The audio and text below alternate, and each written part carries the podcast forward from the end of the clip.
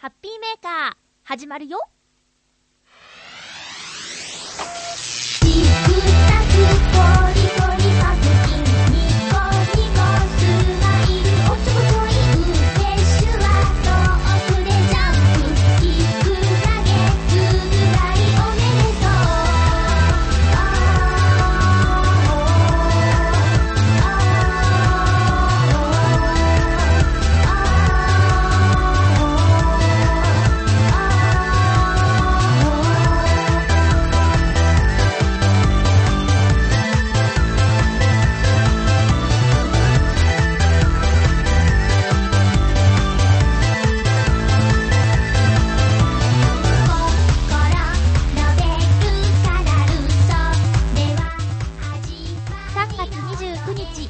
まゆっちょのハッピーメーカー。この番組はハッピーな時間を一緒に過ごしましょうというコンセプトのもとチョアヘヨ .com のサポートでお届けしております。みんな元気ですか？あ私ちょっと声やられてますね。えーとね花粉症とあとなんだ？友達がねあの喉にウイルスがみたいな。やつをちょっともらっちゃったのかなっていう感じで例の飲み込むとじりじり痛い感じが今喉にあります。風に発展しないように気をつけてだましだましやっているところです。みんなもちょっとねこの3月の終わりに来てまだ寒かったり夜の最低気温なんて0度の日とかあったりしてね、えー体調崩しやすい時ですけど気をつけていきましょうね。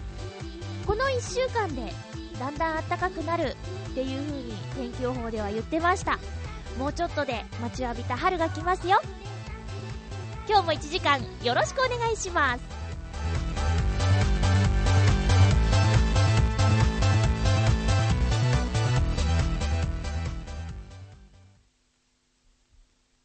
めましてハッピーまゆちょこと天瀬まゆです。えー、風といえばイタジェラのカズチン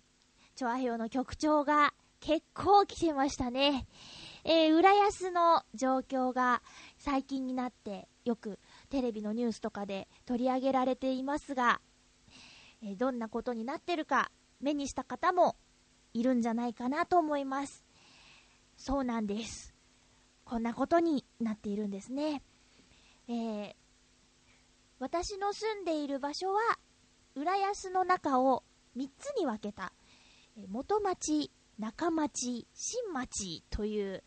中で、元町というところに住んでいるんですね。なので、えテレビの状況のようなことは周りでは起こっていないんですけれども近く近所では起こっていないんですがやっぱり知っている人が住んでいたり、えーそうじゃなくても私の住んでいる町浦安の中で、えーこういう状況になっているということはかなり、うん気になるしえーなんとかしたいという思いはあります、えーそんなことを思っているんですけれどもまあそうですね。私のキンキンの悩みとしては、えー働き先がですね、閉鎖されていることですかね。やっぱりその暮らしていくにはお仕事が必要なんですけれども、うん、やっぱりそうね、野球とかもね、結構開幕に際して揉めたりしてましたけど、えー娯楽施設と呼ばれているもの、あとイベントですとか、うん、そういったものは自粛ムードが漂っている。あとはもう物理的な問題でね、電気、えー計画停電等々の問題で、えーそこを開けることができないとかいう状況なんですね。えーなので、私はちょっとその、えー自宅待機状態が続いているという感じで、えーそこで、えー若干の不安定さを感じております。でも、もうそんなのね、贅沢な悩みですよ。うん。なんでしょう。なんか、えーやっぱり、その、温度差っていうのは感じますね。えー私の働き先の仲間でも全然、えーガスも水も影響がなかったところに住んでる人は、もうほんと近くに住んでて毎日顔を合わせる中でも、水が出なくて大変だったんだって話しても、そんなのね、あの、贅沢なことだって、えー何を言ってるんだみたいなことで話を交わされていたんですが、実際にその景色を見て、テレビとかで、えー困ってる人の話を聞いて、浦安大変なんだね、みたいな、えーことで言われたりしてね。まあ、だんだんと、うん、元に戻ってる場所や、えみんなの力で、えー綺麗にしている場所も増えてきてるので、まあ、それでも、それでも、大変な場所はまだまだあります。うん、ただね、今日、テレビで朝見たんですけど、今日っていうのは今月曜日ですけどね、あの、テレビで見たんですけど、あの、浦安はもう、もともと、地震が起きたら液状化現象も起こるだろうという、えことで言われていて、まあ、自覚して住んでいた人が多いんですけど、なんと、海が遠い、埋め立て地ではない場所でも液状化現象が起こっているということがね、えニュースでやってたんですね。で、なんかそのシーンはね、え住民の方とね、行政の方とでね、ちょっと揉めてるシーンだったんですけどね、えー浦安もそういう風にな話があったりするのかな。とりあえず私は今のところ、えー行政を訴えるだとか、そういうことは全然聞いてないので、そこもなんか、浦安の人って、うん、分かってた分、怒ったりね、当たり散らしたりしてないのかなっていうことは、ちょっと思ったんですけどね。ただね、私から一つお願いしたいことがあるんですよ。あのツイッターとかで、えー浦安の方といっぱいつながっているんですけど、その方からね、悲しいつぶやきがあったんですね。えーテレビで浦安のことが放送されて、報道されて、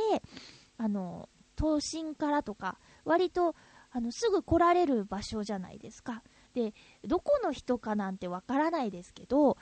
ただそのつぶやきをした人が言うには、あの、車から身を乗り出してね、若者たちが、なんか3、4人のね、集団がね、えーなんだこれすげえなおいとマジかよみたいな感じで街をね茶化して車を走らせてたっていうんですよ。それは良くないと思うんですね。もうダメですそんなことされたら、えーね、住んでる人は一生懸命復興に向けて作業をしていたりあと大変な中で水を汲みに行ったりね家のトイレが使えないから仮設トイレまで夜行きたくなっても危ない道を行くわけですよ。うん。そんな中で、心ない言葉がどれだけ人を傷つけるかということは分かっていただきたい。で、まあ、いたじらの中でね、えまあ、そんなつもりはないんでしょうけど、あの、見に来てみたらいいじゃないみたいなことをね、言ってたじゃないですか。あれはもう、もうリスナーさんのことだから大丈夫だと思うんだけど、その野じ馬的な感覚では来ないでほしいんですね。うん。あの、なんですかね。まあ思っても、まあ素直な感想として口に出てしまうことはあるかもしれないけど、すぐあなたの隣をね、え住んでる方、お家が大変な思いをしている方がいるかもしれないということは忘れないでほしいなと思うんですね。うん。結構来てると思いますよ、ストレスとか。もう毎日、ね、水が出ないとか、トイレ、家のものが使えないなんてね、えー相当なストレスだと思います。まあ、それが当たり前になっちゃって、みんなだってね、もう当たり前でしょ？そんなの。お家で水が出ることや、トイレを家で使えることや、お風呂に入ること。それがね、今当たり前にできなくなっている地域が浦安の中にもいっぱいあるし、もちろん浦安だけじゃない。私がたまたま浦安に住んでて、このチョアヘヨ .com が浦安から発信しているということで、特に浦安の話をしてますけれども、え千葉の海沿いの町ではかなり大変な津波の被害があったところだってあります。なのでね、えー私の家も、あの、水は出なかったんですよ。うん、しばらく、10日間水が出なかったんですね。えーで、水が出るようになった時のあの、喜びとか、当たり前に使ってたけど、こんなにも大切で、えーすごいことなんだって。蛇口から水が出ることや家で洗濯ができることはすごいことなんだなって思ったあの感覚を忘れずに、まあ、水は出ますけど、節水とか気を使って、えー、これからも行かなきゃいけないなと思っています。なので、まあ、うん。実際に訪れて、その大変さをね、あの、感じてもらうっていうのはいいと思うんですけど、まあ、とにかく、うん、そこに住んでる人は本当に大変な思いをしているということを、えー、特に調和表のリスナーさんは分かってくれてると思うんですが、もし友達がね、見てきたんだよ、すげえんだよとか言って、なんかもう笑ってるような人がいたら、いやいやと、浦安に住んでる人結構大変なんだよっていうことを一言言ってもらえるだけでも、えとても嬉しいなと思います。なんか説教臭くなっちゃった？でもね、ほんとそうなんですよ。うん。さあ、えー、あ、ね、ごめんね。なんか偉そうに。うん。すんません。まあでも、その、うーん、いろんな場所がね、今、日本の半分ぐらいのところが、様々な影響で、うん、苦しんでいる、うん、と思うんですけども、えー、本当に、この、まあ、だんだんね、テレビも CM も普通になって、ポポポポーンもね、減ってきてね、あのなんですかね、ちゃんと食べ物の CM とかもね、やるようになってますけど、あと、え、バラエティ番組とかも通常に放送されたりしてます。で、えー、被災地の映像を見る機会もニュースや情報番組だけになってきましたけど、私たちは絶対今も被災地、避難所で暮らしている人や、まあね、泥にだらけになっちゃったけど、お家を離れたくなくて、そこに暮らしている人のことを忘れちゃいけない。でもそのためにうつうつとする必要はなくて、じゃあ何ができるだろうって。まあ、働いて、えー、お給料のね、ちょっとでも、あの、義援金、募金にするとか、あとは、まあ、節電とかね、もういろんなことを考えるだけでも、あの、いいと思うんで、うん、忘れちゃいけないと思います。うん。でもそのために本当、笑顔をなくしてはいけないと思います。えー、誰が言ったんだかな？うん。先週言ってたらごめんね。支える人が、あの、弱くなったら、もたれかかれないからねって。うん。えー、誰かを支えるためには、その支える役の人は、えー、強くいないといけない。うん。だからご飯も、しっかり食べて、うん。できることをちゃんとしっかりやろうということです。はい。メールご紹介します。ありがとうございます。先週の感想だ。ありがとうございます。これは、チョアヘオブログに書き込んでくださったのかな？七星さんです。まゆっちょハッピー、ハッピー。今週分、うん、先週分ですね。聞いて少しは元気出ました。ありがとう。西日本にいる身なので、東日本、ましては震災の人たちの苦労をちゃんとは理解できないと思います。そのためか、自分の無力さに怒りとかいろんな感情が渦巻いていました。でも先週末ぐらいから支援する方が元気じゃないと震災の、えー、人たちも元気出ないよなって思い仕事なり募金なりで自分のできることで支援を始めています。素晴らしい。今週分でちょっと自分の支えの一つになりました。ありがとうございます。ということで七星さんありがとうございます。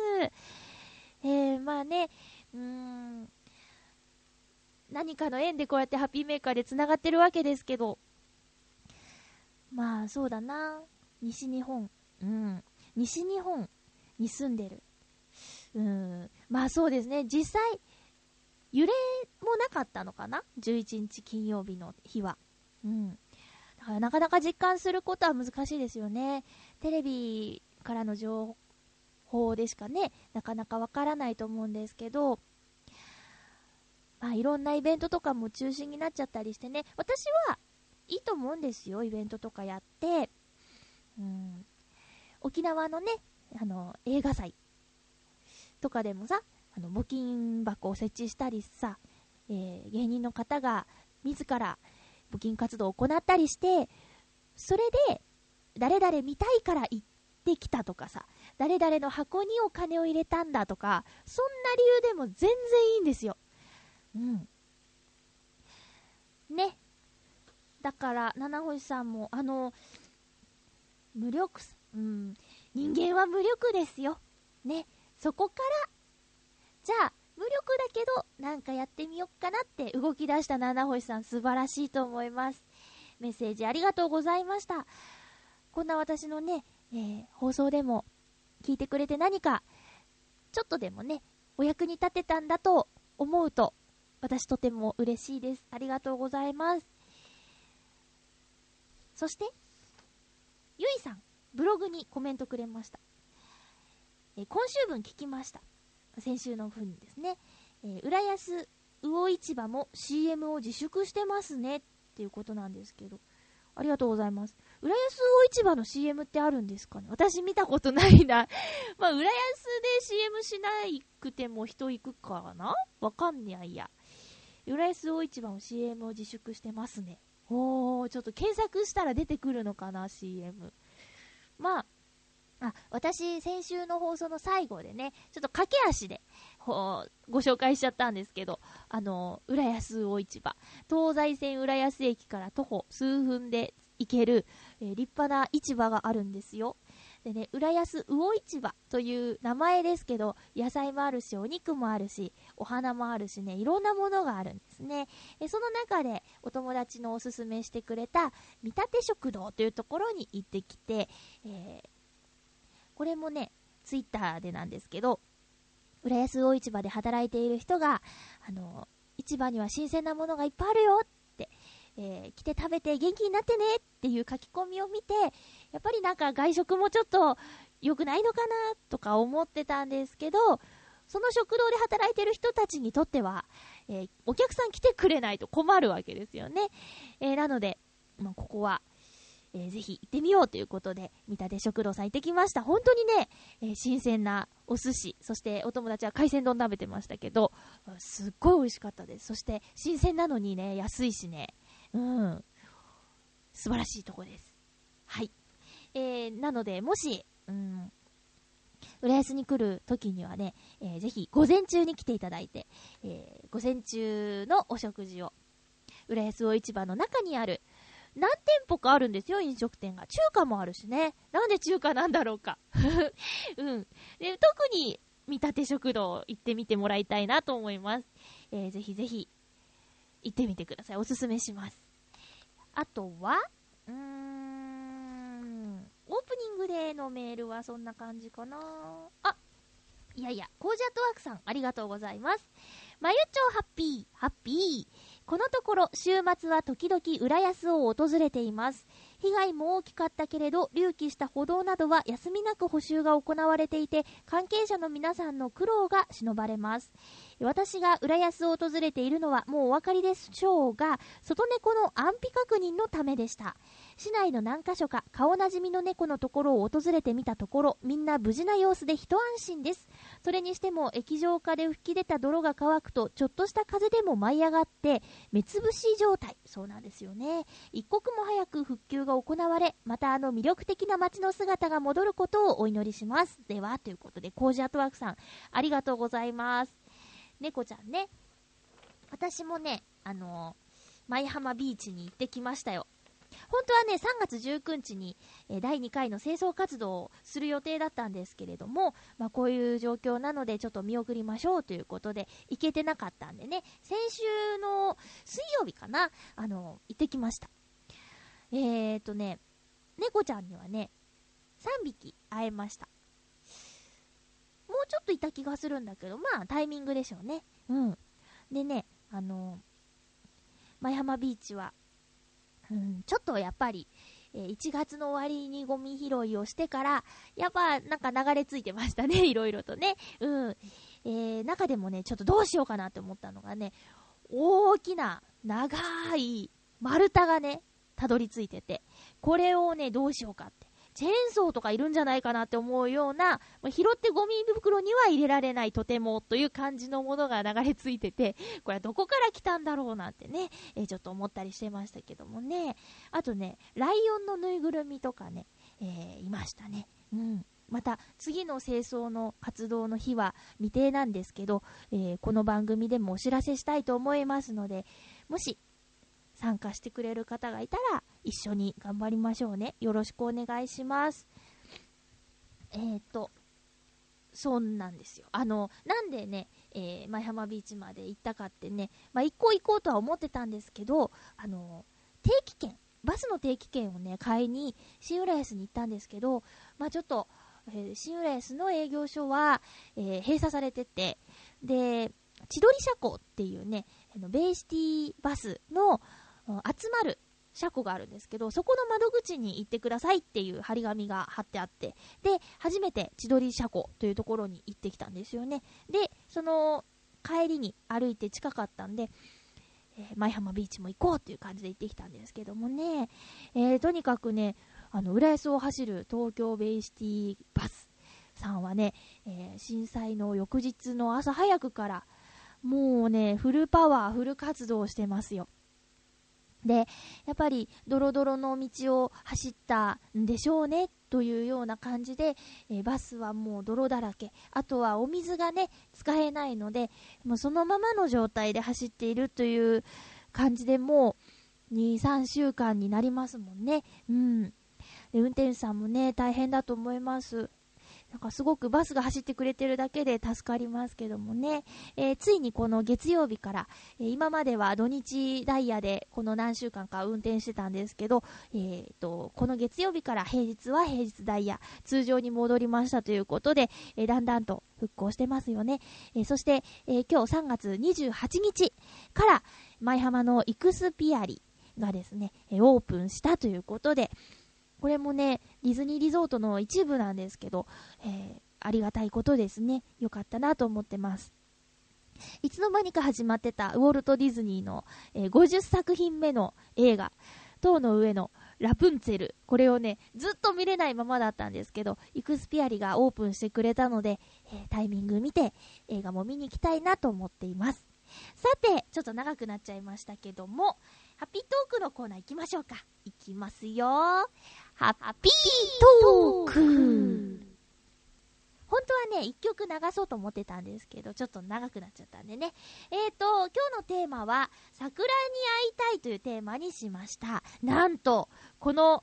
放送を収録している3月28日、東京で桜の開花宣言がされましたよ。すごいタイミングですね。なんか、まあ、久々に明るいニュースという感じで、うん、嬉しいなってていう思ってます。えー、っと、桜、桜、はいはい。行きましょう。え、コージアットワークさん、ありがとうございます。まゆっちょハッピー、ハッピー。私は桜を特別美しい花とは思っていないのですが、それでも桜吹雪は大好きです。桜並木もいいけれど、ポツンと頼りなく立っている桜が花をつけると声をかけてあげたくなります。仲間と騒ぐお花見ももちろん楽しいけど、小さな桜と二人きりというのも風情があり、おすすめです。では、ということでありがとうございます。うん。私もね、両方好きですよ。えっとね、お花見はね、あの、2年前かな？うん。から、えっと、前のハッピーメーカーの相方のともさんとね、えー同期の仲間たちとで井の頭公園、まあお花見のね、えー定番スポットですけど、井の頭公園でのお花見。これがね、あの、2年連続であったんですけど、今年もね、4月2日に予定されてたんですけど、ちょっとね、あの、やめましょうということで、えーその今年のお花見は中止になったんですけどね、えーまあ、ワイワイって感じじゃないかな。年に1回桜の下で会おうみたいな感じになってるんですけど、まあ大体近況報告とか、まあ語り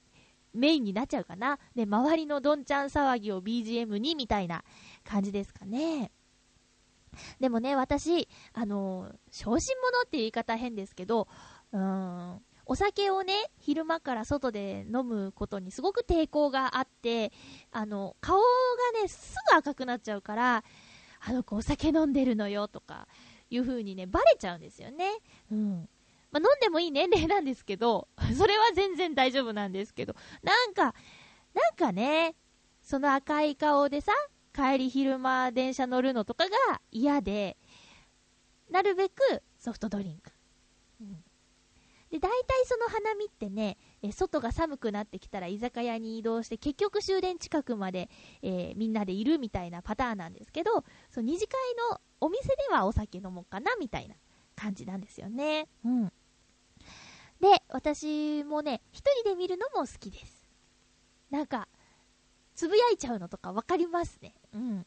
話しかけるっていうか、うーん、そうね。まあ、浦安は桜並木がいっぱいあるんで、見どころはたくさんありますよ。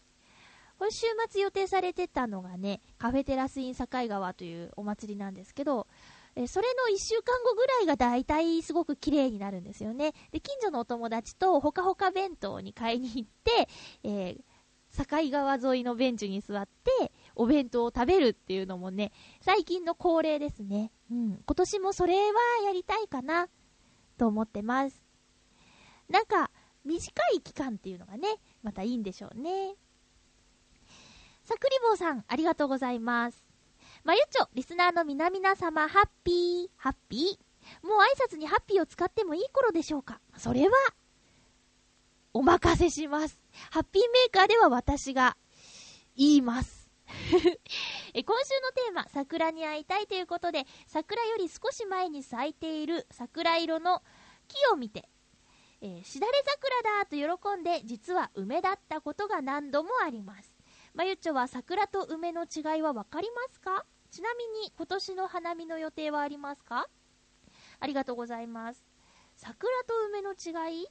もうなんか、なんだろうな、タイミングで勝手に思ってたり、あとは、その、開花宣言とかを頼りにしてるので、見てわかるかとかっていうと、ちょっと自信ないけど、色がやっぱりね、違うよね。あと、花びらの形とかも違うんじゃないかなと思って。あんまりそんなね、え近くでまじまじと、えこれはどっちだって見たことがないので、わからないんですけど、うん。えーと、今年の花見の予定はね、あ、ごめん、さっき言っちゃったね。えーと、みんなでやるやつは今んとこないです。でも、少人数で近くの人とは行きたいなっていう希望はあります。クリボーさんは行きますか？なんか、よくね、公園散歩しますみたいなこととか、ね、ツイッターでおっしゃってるので、あの、その公園に桜があれば、毎日見ることになるんでしょうね。うん。メッセージ、ありがとうございます。え、七星さんです。まゆちょハッピー、ハッピー？桜といえばよく見かける桜はソメイヨシノという品種ですが、昔の人たちは山桜をよく見たそうですね。静岡県には下馬桜という日本で最も古い山桜があるそうなので、一度それを見てみたいと思います。昔の人はどんなことで桜をめでていたのか、それを知りたいですね。ということで、ありがとうございます。最も古いとか、最も高いとか、なんか、そういうのを極めていきたいなって、一時思ってたことがあるんですけどね。下馬桜。えっとね、上下の下にね、馬って書いて下馬桜だって。うん。近くにあればね、ぜひ行ってみてください。自然のものしかも期間限定のものなのでね。なんか、あの、JR の CM って、本当すごい綺麗ですよね。あの、秋の紅葉の時とかさ、桜の時とかさ、なんか、穏やかなナレーションのもと、素敵な景色を見せてくるっていうね。あの CM 見ると、そうだ、京都行こうみたいなことを思っちゃいますけどね。えー一度、日帰りで京都にね、えー行ったことがあるんですよ、おばと一緒に。その時にね、あの人力車のお兄さんの、あの、うまい宣伝文句にやられまして、おばと二人、初めて人力車に乗ったことがあるんですよ。で、その時に、この階段の、この景色は、JR の CM に使われた場所なんですよっていう風に教えてくれたりしてね、えー残念ながら、その時は紅葉の時の、えーカットだったらしいんですけど、私たちが行ったのは2月だったというね、え全然その葉っぱがないぞという感じだったんですけど、ぜひ今度また秋に来てくださいっていうね、えー、人力車のお兄さんは本当にトークがうまいですよね。そんなことを思い出しました。えー、七星さんありがとうございます。え、っとね、うん、桜といえば、え、なんか食べ物とかもね、ありますけど、この間ね、ちょっとした豆知識をゲットしたんですけど、今ちょっと急に思い出したからさ、見つけられるかな？あったあった。えー、お花見団子ってあるじゃない？えー、ピンク色、白色、緑色って3つの色が3色団子ですかね。あれ結構好きなんです。私、あんこよりお餅が好きなんで、その3色団子っていろいろあるとは思うんですけど、私が今までいただいたものは、あんことか中に入ってなくて、餅だけっていうやつだったんで好きなんですけど、それの色にはそれぞれ意味があるそうです。お花見団子の桜色は、桜が満開に咲く春。えー、白は遠のく冬の象徴である雪。で、緑色はこれから迎える夏を表現しているんだそうです。へえ、へえ、へえ。ねえー、そういう風にさ、なんか、意味があるんだと思って改めていただくと、ウキウキした気持ちになれるかなと思います。桜と遠のく冬と、これから迎える夏。うん。一つずつ味わってね、えー、ゆっくり食べれば、ちょっとでお腹いっぱいになるし、そういう、そういう話じゃないですけどね。えー、いいですね、お団子。お酒より私こっちのがいいな。もうね、お酒はね、怖くてね。全然ダメですよ。うん。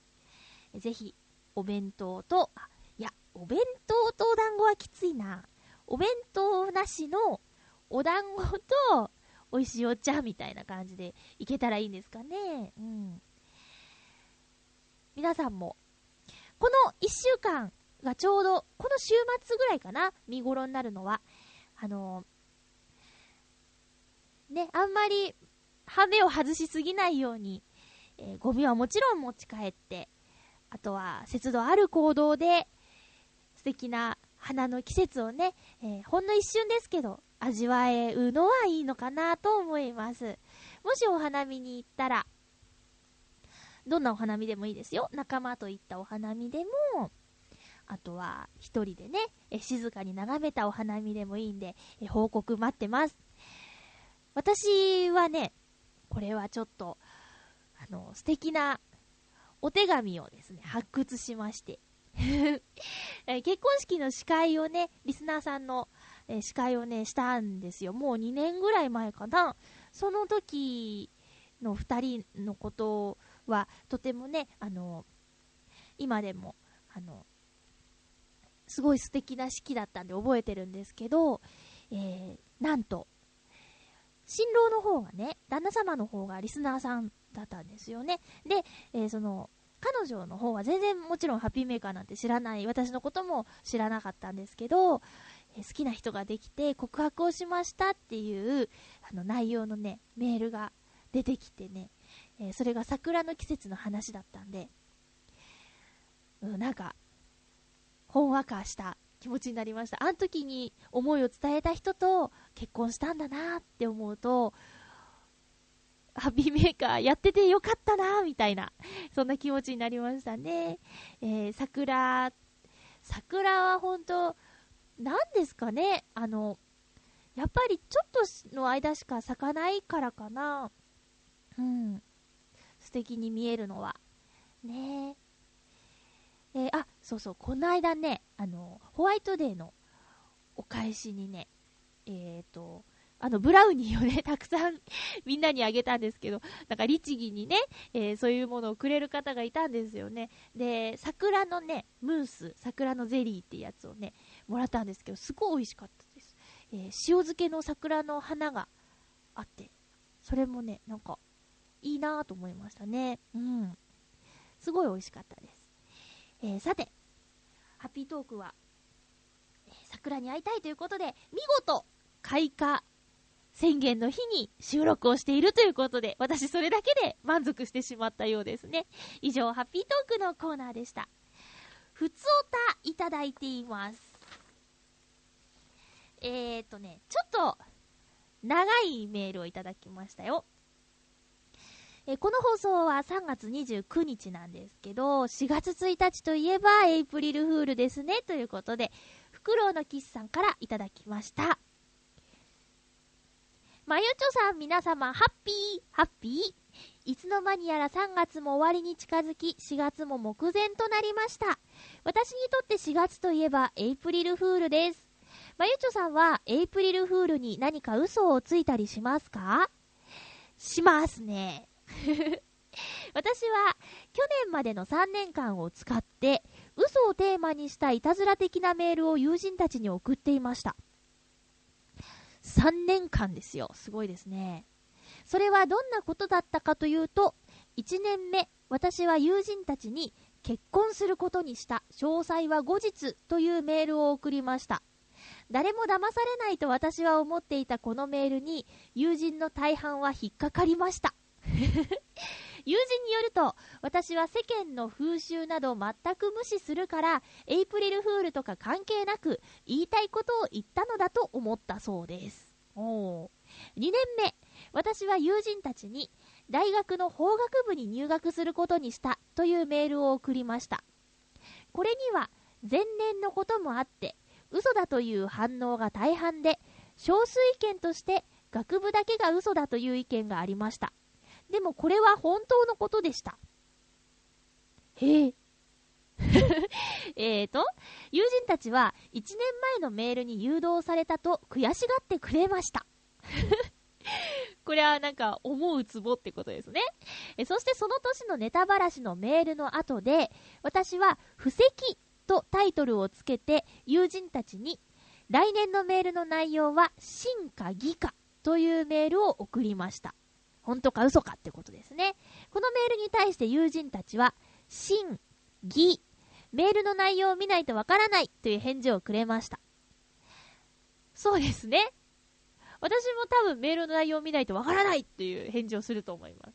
え、また、来年のメールの内容をもう決めてるのかというメールももらいました。そこも突っ込みどころですね。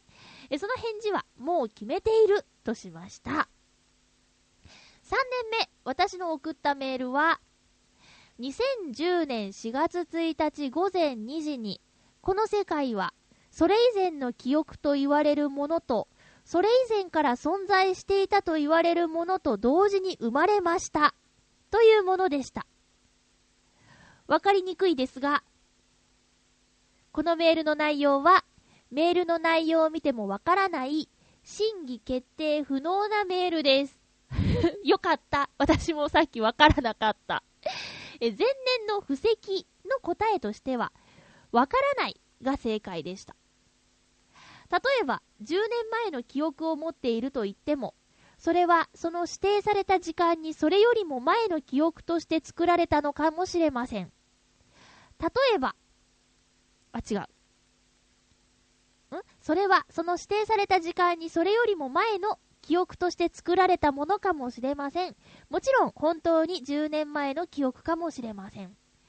例えば、小説の登場人物たちは、1ヶ月前に書かれて生み出された人物でも10年前の事件の記憶を語ったりするでしょう小説の登場人物はその世界の中にいる限り、仮に君は1ヶ月前に生まれたんだと教えられても、それを確かめることはできませんよね。私たちもメールに書かれていたようなことが起こると、この世界の内側にいる限り、どれだけの証拠を積み重ねても、本当に指定した時間以前に世界があったのかなかったのか、誰にも決定できないのです。こんなメールを送ったら、友達たちは、私が真か偽かと言ったことに誘導されて、答えはどちらかだというふうに引っ掛けられたと悔しがってくれました。それはまさに私が狙ったことだったので、もう大満足でした。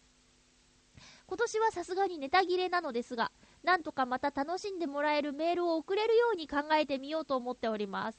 長文にて失礼。それでは、ということで、ありがとうございます。まあ、3年分のエイプリルフールのことをね、書いてくれたんで、かなり長くなったんですけれども、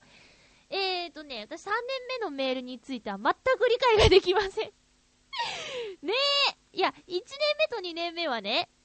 結婚することにしたっていうことと、大学の法学部に入学することにしたっていうメールでね、あの、嘘か本当かっていうことだったんですけど、えっ、と、3年目のメールについてはね、審議決定不能って、嘘か本当か、メール見てわからない内容。で、それについて友達たちが、引っ掛けられたっていうところで悔しがるっていうのがすごいなって。私だったら、よくわかんないって言っちゃうと思う。だけどこの3年間このさ、最後の3年目のための、うーん、なんだろうな、ためのエイプリルフールだったと思うと、すごいですね。うん。一言で言ってしまいましたけど。なんか、じゃあ、来年はこうしよう。再来年はこうしようって考えてたのがすごいなと思います。それも楽しんでもらいたいという思いのもとっていうのがすごいですね。えー、今年はどんなメールが袋のキスさんのお友達に送られるのでしょうか楽しみですね。私もね、エイプリルフール、あの、ちょっと意識してやってみたりしますね。えー去年はね、すっかり、まあ、一人の会社の同僚を騙すことができました。え実は、〇〇さんと、えーお付き合いをすることになった的なね、メールなんですけど、あの、それはもう一つのメールの中で答えも書いといて、えー開業、開業、開業、開業、開業、開業ってやって、なんちゃって、ハッピーエイプリルフールって書いて終わったんですけど、なんとそのお友達、会社の同僚のお友達はですね、途中まで読んで、私に返事をしてきて、え本当？みたいな。最後まで読めというふうに私はお返しをしたんですけどね。まあそんなような、えーちょろっとしたことならやりますよ。まあそうですね。なんかちょっと袋の喫茶に影響されて、2年後3年後を見越した、えー脚本を作ってみようかななんてちょっと思ったけど忘れちゃいそうです。ねありがとうございます。えー、っと、ふつおたは他にもいただいております。あ、その前に、3月の最後の放送ですね。年度末ですね。え年度末といえば、やっぱりあの、番組改編とか、そういったことが行われる時ですよね。えー新入学、えっ、と、新社会人の皆様もいることと思いますが、えーここでですね、私の中では結構大きな、えー残念なお話があります。えっ、と、まあ、j イコム浦安で放送されている、ホームタウン浦安がですね、えーこの3月いっぱいをもちまして、終了ということでね、えー私はこのホームタウン浦安のナレーターを、えっ、と、やってまして、番組自体は4年前から始まったんですけれども、番組の3年目、4年目のナレーターをやりました。で、この3月いっぱいで、ホームタウン浦安は終わります。ホームタウン浦安といえば、メインのえレポーターに、陽一郎とバチのいつゆう担当している陽一郎さんがね、えーいるんですけれどもね、えーこのホームタウン浦安がきっかけで、陽一郎さんは浦安に引っ越してきたっ言ってましたし、私は私でね、そんなホームタウン浦安を4年前は視聴者として見始めていて、なんだこのローカルなのに面白い、この、なんだろうな、え生活の役にも立つし、とても面白い番組があるもんだと、えーケーブル放送をですね、毎週楽しみに見ていたんですね。で、そんな中で、え陽一郎さんと知り合うことができて、で、その後、番組の一員としてですね、ホームタウンに関わることができて、で、この2年が過ぎたわけなんですけどもね、まあ、えホームタウンどこどこっていうのは、えー、JCOM の放送エリアではいろんな場所でやっていたそうなんですが、その JCOM でホームタウンっていう番組が、えー終わっていくということで、浦安も例外なく、ホームタウン浦安という番組は終わりましたという感じなんですね。とても残念です。で、JCN で放送されていました、ハッピル市川っていう番組もナレーションを担当していたんですけど、これは昨年の4月に始まって、1年で番組も終わってしまいまして、つまり私もナレーターの仕事が終わってしまいました。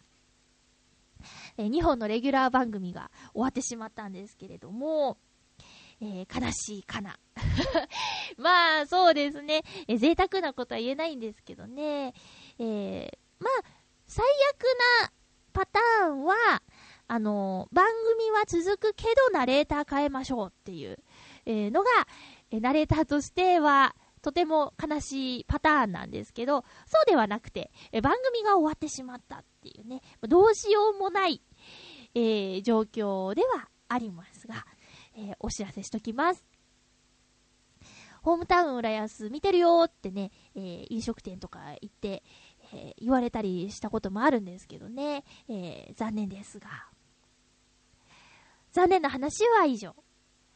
嬉しい話をします。嬉しい話は4月から、えー新しく2本のレギュラー番組をいただくことになりました。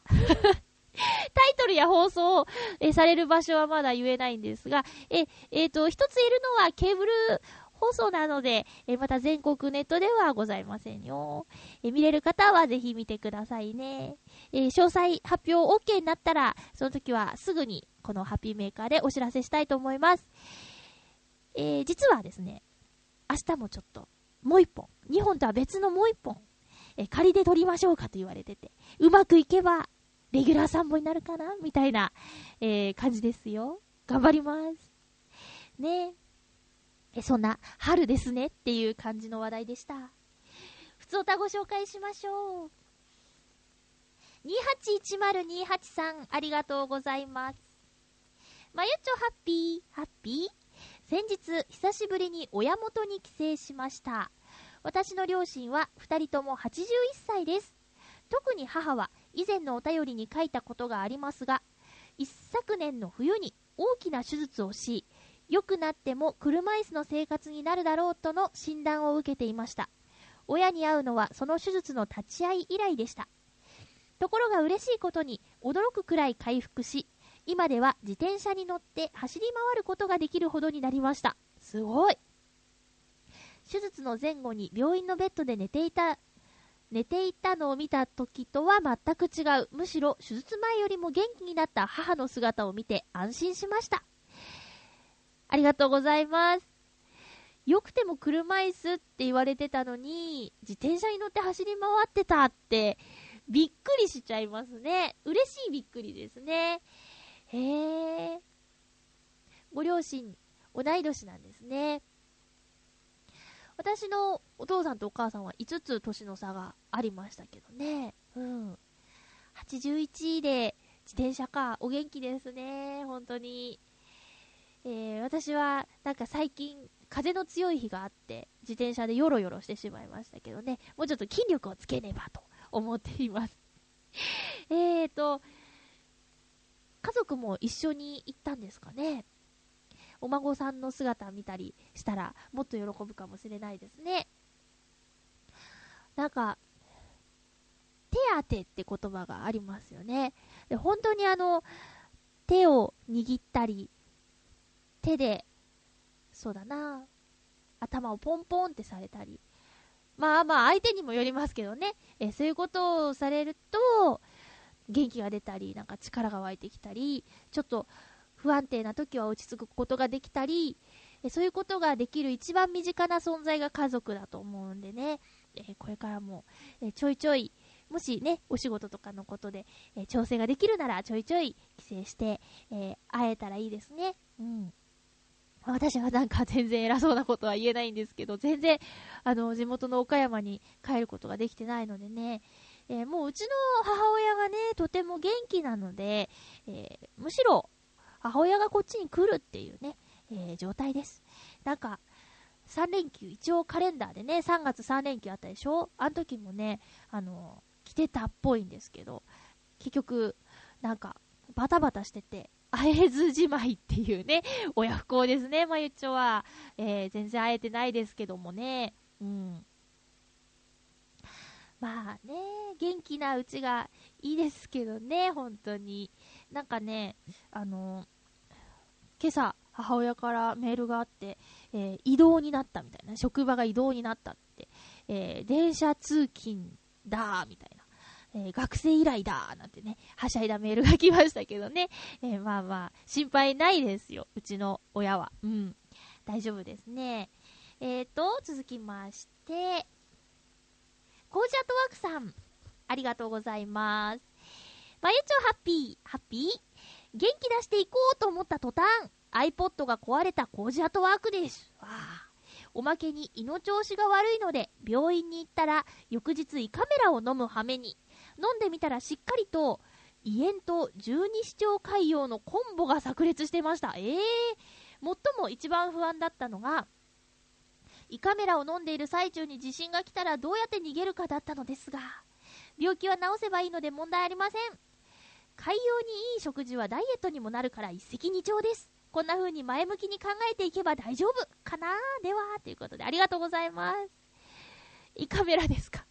しかも大変じゃないですか、ダブルコンボって。ねえ。ダブルコンボ、コンボね。コンボが炸裂って。うーん。私もね、なんかね、胃カメラ飲むときって急だからさ、あの、もうそれ、こ今からご飯食べないでくださいみたいなことになるから、えーってなりますよね。いつだったかな ?19、19か20歳の時か、もう、すごく痛くて、あの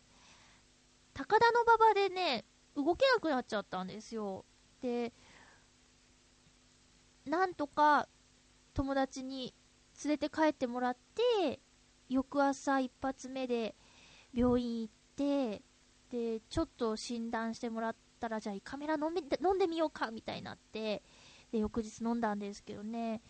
潰瘍の跡がありますねって言われてね、なんだその跡って、っていうのが、カメラの初めての経験だったんですけどね。思い返せばね、その、えー、潰瘍ができそうな出来事といえば、オーディション？オーディションの時に、私割と大丈夫だと思ってたんですけど、終わってしばらくして痛みが来るっていうね、まあどこまで鈍いんだっていうことを再認識した出来事でもあったんですけどね。えーと、コージャットワークさん、ちょっとね、あの何、食事制限みたいなことがあるのかな？頑張ってくださいね。ダイエット。そうですよ。一石二鳥です。うん。ゆっくり噛むといいってね、言いますよ。なんだ ?30 回。うん。噛んでくださいね。メッセージありがとうございました。さて、え年度末っていう話をさっきしたんですけど、あのー皆さんは職場の環境が変わったりとかしますか？私の勤めている会社、まあ、今は自宅待機ですけど、あ、でもね、たまに出てこいって言われるから困るんですよね。うん。で、その会社でもね、上司がちょっと移動したりね、えーするんですよ。で、チームごとにね、動いてるお掃除の会社なんですけど、えっ、と、私のチームには、出ていく人はいなくて、入ってくる人がいるんですね。掃除する場所が増えるということで、人が増えるんですけど、そこにね、前一緒に働いてた人が帰ってきてね、えー懐かしくて楽しいなと思って、えーこれからちょっと楽しみがまた増えました。頑張ってやろうと思います。あのさ、いつだったかな？なんかニュースでね、えー車とか電信柱とかに黄色い粉がついてるけど、これは放射線物質じゃないかみたいな問い合わせが東電に300件以上あったみたいなニュースが流れたと思うんですけど、あれを私はね、はぁと思って聞いてましたね。えーその日はね、あの、お掃除のアルバイトに行ってたんですけど、まあそんなの毎年私たちは見てますよっていう感じでした。えー花粉の季節になると、その黄色いものっていうのは花粉だったんですけど、花粉の季節になると、もうベンチとかね、そういう手すりとか、もうタオルがね、黄色くなっちゃうぐらいに、花粉がすごいんですもん。そんなことでね、大変な東電に電話をかけんじゃないよと。まあ心配な気持ちはわかりますけど、そういう方が300人もいたっていうことにね、驚いちゃったんですね。うん。みんなも冷静に生きましょうね。買い占めとかほんとみんなしてないよね。してないですよね。えー、東北の方のね、お店がね、あの、再営業始めてるけど、そんなみんなね、ガツガツ買わないっていう話ですよ。まあ、場所にもよると思うんですけどね。え、全部がそうだとは思わないですけど、なのに東京では、あの、水バーって買っちゃうみたいなこととかありますからね。妊婦さんや、生まれたての赤ちゃんがいるところにしっかり行き届くように、私たち大人はね、もうちょっと辛抱とかしよううん。ガーって買わなくてもいいよ。うん。そんなね、ジタバタしてもね、しょうがないって。そんな個人の家でね、蓄えておける量じゃね、いざとなったら足りないでしょ？うん。そんな、そんな、バタバタしないでいこうよ。うん。ねこれから生まれてくる命とかね、今本当にいろんなものから守ってあげなきゃいけない、えー、ねまだ、まだ一人で何もできない子のために、ちゃんとね、必要な分だけにしましょうね。あ、またなんかちょっと、ねこんな話になっちゃいましたけど。え、さあ次回は、4月の一発目、新年度一発目です。だからといって何も変わらないんですけども、放送は4月の5日、収録は4月3日にしようと思っています。テーマは、これからもまだまだ続きますよ。えー、停電とかね、えー、しますけど。節電で見つけたハッピー。うん。えー、っと、ちょっと、電気を消してみた。え、電気が止まっている中で、不便を感じることの方が多いとは思いますが、ハッピーメーカーのリスナーさんであれば、そんな中でも小さなハッピーを見つけられるであろうということで、このテーマにしてみました。または、えー、停電しちゃった時に、何もいいことないなって思ってる方に、こんないいことがあるよっていう、えー、教えてあげるような内容でもいいと思います。ちょっと難しいテーマかもしれないけど、きっとみんななら見つけられると思うので、えー、よろしくお願いします。浦安はね、あのー、細分化されましたよ。さっき、ちょっと話しましたけど、浦安は3つの、えー、と、呼び方がある。元町、中町、新町。えー、特に中町、新町が大変な目に遭っているんですが、えー、元町は計画停電の区域に入っています。うん。まあ、その3つで分けてるってわけじゃないですけど、ほんと細かくね、え消えるとこ消えないとこって分かれてるんですけど、私の住んでるとこは停電します。まあ、その時に備えてね、えー、もちろんろうそくの日はちゃんとしますし、えー、いろいろなことを気をつけてやっていきたいなと思っています。これを聞いてる西日本の方も、そんな無理にね、あの、節電してくださいとは言わないんですけど、ちょっと考える機会にはなるのかなって。無駄って言われてるものはやめてみませんかみたいなことはできるんじゃないかなって、え思ってます。お相手は、まゆちょこと甘瀬まゆでした。来週は桜いっぱいの中で放送できるといいなと思っています。また来週ハッピーな時間を一緒に過ごしましょう。ハッピー